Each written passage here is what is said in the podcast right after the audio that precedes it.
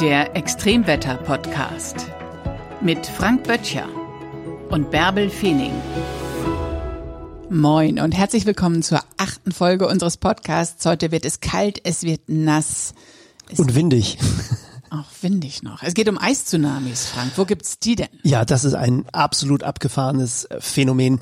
Äh, Wir kennen ja Tsunamis zunächst einmal vom Begriff her vor allen Dingen durch die gewaltigen Flutwellen, die es auf den Meeren gibt. Und äh, die werden verursacht durch Erdbeben oder durch große Hangrutschungen unter dem Meer und dann kommt das Meer in Bewegung, es bilden sich große Wellen und die kommen dann an die Küste, werden dann in die, in die Estuars, also in die Flusstäler hineingedrückt und dann gibt es diese gewaltigen Flutwellen. Die bestehen aus Wasser und die können natürlich in kürzester Zeit unglaublich vielen Menschen wirklich lebensgefährlich werden.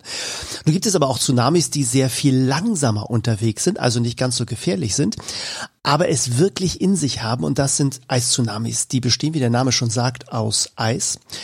Und sie entstehen vor allen Dingen am Ende des Winters, an, in Gebieten, wo es vorher im Winter richtig viel gefroren hat, richtig viel Eis war, auf großen Seen oder auch großen Flüssen. Also nicht bei uns in Deutschland. Es gibt sie auch bei uns in Deutschland. Das gucken wir uns gleich nochmal an. Wir gucken erstmal international und dann kommen wir von der großen Weltbühne auch mal zu uns in die Region und da darf man auch gespannt sein. Jetzt gucken wir aber erstmal global. Und global nehmen wir mal einen ganz großen See. Ich nehme mal den Erie-See. Das ist ein ganz großer See in Nordamerika. Und dieser große See, der friert im Winter zu. So wie das ganz viele große Seen im Norden der USA machen. Und auch viele Flüsse in Russland beispielsweise, die im Winter gefroren sind und im Sommer ist da üblicherweise Wasser unterwegs. Und am Ende des Winters beginnt logischerweise das Eis langsam an zu schmelzen. Temperaturen steigen. Das Eis beginnt am Ufer zu schmelzen, nicht in der Mitte der Fläche. Denn die große Eisfläche in der Mitte, die bleibt häufig noch relativ kalt, aber am Ufer erwärmt sich dadurch, dass das Erdreich dort sich schneller erwärmt, auch das Wasser als allererstes. Und manchmal gibt es auch kleinere Bäche oder Quellen, die dort hineinströmen und dann schon zu einem Schmelzprozess führen. So, das heißt also, wenn vom Ufer her ganz langsam das Eis anfängt zu schmelzen, habe ich bei so einem See wie dem Eriesee dann eine große Eisscholle, die im See schwimmt. Und wenn dann tatsächlich am Ende des Winters diese Eisscholle relativ frei beweglich auf diesem See unterwegs ist, aber noch ausgesprochen groß ist, und dann ein Sturm aufkommt, und das passiert dort relativ häufig, dass dann am Ende des Winters mal so ein kräftiger Nordweststurm kommt, der nochmal Kaltluft auch reinbringt, aber die Temperatur ist gar nicht entscheidend, sondern vor allen Dingen der Wind. Der ist nämlich in der Lage, diese ganze Eisplatte in Bewegung zu setzen. Und wenn diese ganze Eisplatte, und die hat dann tatsächlich, diese Eisplatte hat dann 30, 40, 50 Kilometer Durchmesser, äh, schiebt sich dann langsam in Richtung Küste und hat durchaus so eine Geschwindigkeit von zwei, drei Metern in der Stunde. Wenn die Dann- erstmal in Fahrt ist, dann Wenn ist sie die nicht erstmal zu in Fahrt bremsen. ist, lässt sie sich überhaupt nicht bremsen. Und dann kommt sie an Land. Das Eis geht an Land. Es schiebt sich langsam an Stellen, wo das Ufer flach ist, wo man Sand und Kies hat. Da geht's dann relativ flott.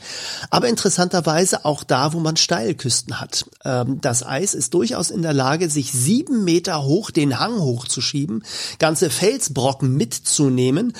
Und dann kommt das Eis landeinwärts voran. Und es hört eben auch nicht auf, wenn dort irgendwie ein Baum im Weg ist, dann schiebt sich das einfach gerade mal irgendwie drumrum, weil das Eis von hinten natürlich immer weiter nachdrückt. Es bilden sich dann auch richtig Eisberge, Eishügel äh, am Ufer, aber da, wo das Land relativ flach weitergeht, äh, da schiebt sich das Eis eben landeinwärts. So, und jetzt kann das große Problem entstehen, dass da einige vielleicht ihr Haus stehen haben, sei es ein Ferienhaus oder sie wohnen dort und genießen eigentlich im Sommer und im Frühling, wenn das dann alles schön grün wird, den herrlichen Blick auf den See.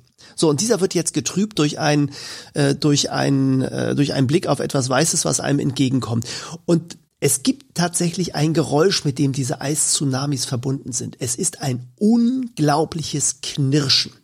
So als würde man Eis und Schnee in der Hand zusammenpressen, aneinander reiben und es knirscht und knackst und knarzt. Und das ist auch das Geräusch, was die äh, Einwohner, die Bewohner dort am Eriesee, äh, vor allen Dingen diejenigen, die im Südosten wohnen, am meisten fürchten. Wenn sie dieses Geräusch vom Ufer her kommend hören, dann besteht die Gefahr, dass das Eis an Land kommt. Es knirscht am Ufer, es schiebt sich langsam in Richtung Haus.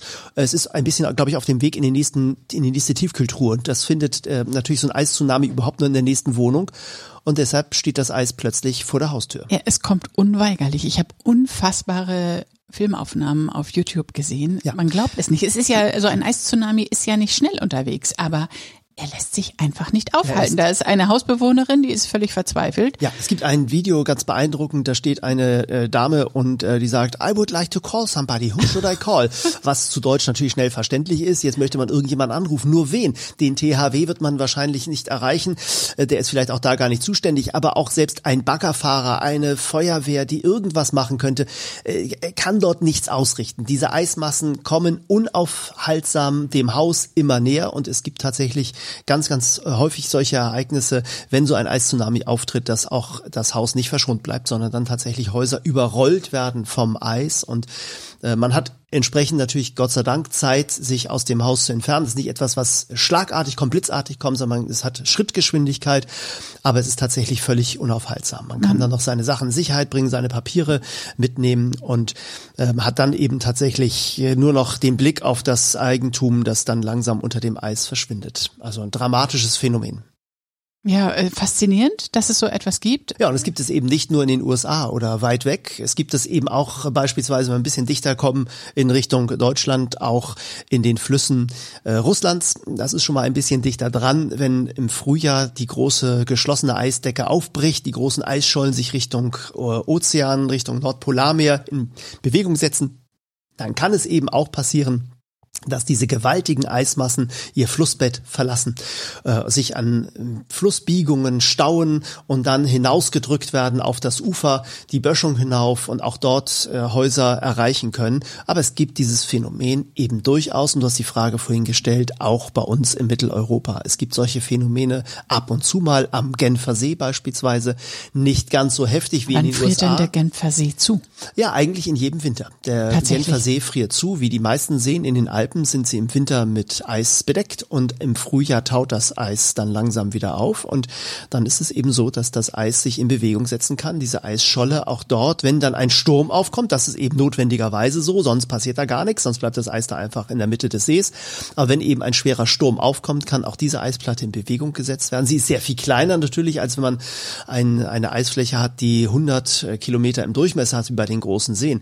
Mhm. Aber auch dort ist es möglich. Und es ist auch in anderen Regionen möglich. In Norddeutschland beispielsweise haben wir ein solches Phänomen erlebt im Jahre 1979 bei der großen Schneekatastrophe die wird immer verbunden mit den gewaltigen Schneemengen, riesigen Schneeverwehungen und vor allen Dingen eben dem Schnee. Aber es gab eben auch das Phänomen von Eistsunamis, denn dieser gewaltige Ostorkan, der an der Ostseeküste gewütet hat, der hat nicht nur für niedrige Wasserstände an der Nordsee geführt und hohe Wasserstände an der Ostsee, sondern hat auch dazu geführt, dass die gewaltigen Eisschollen, die sich auf der Ostsee gebildet haben, eben auch an Land gedrückt worden sind. Die haben die Boote zerlegt, zerschoben, zermahlen ähm, in den Häfen und sind dann tatsächlich diese Eisschollen auch äh, bis auf die Küstenpromenade, auf die Uferpromenade rauf, äh, bis an die Häuser ran, zum Teil bis in die Schaufenster rein, in die Läden rein.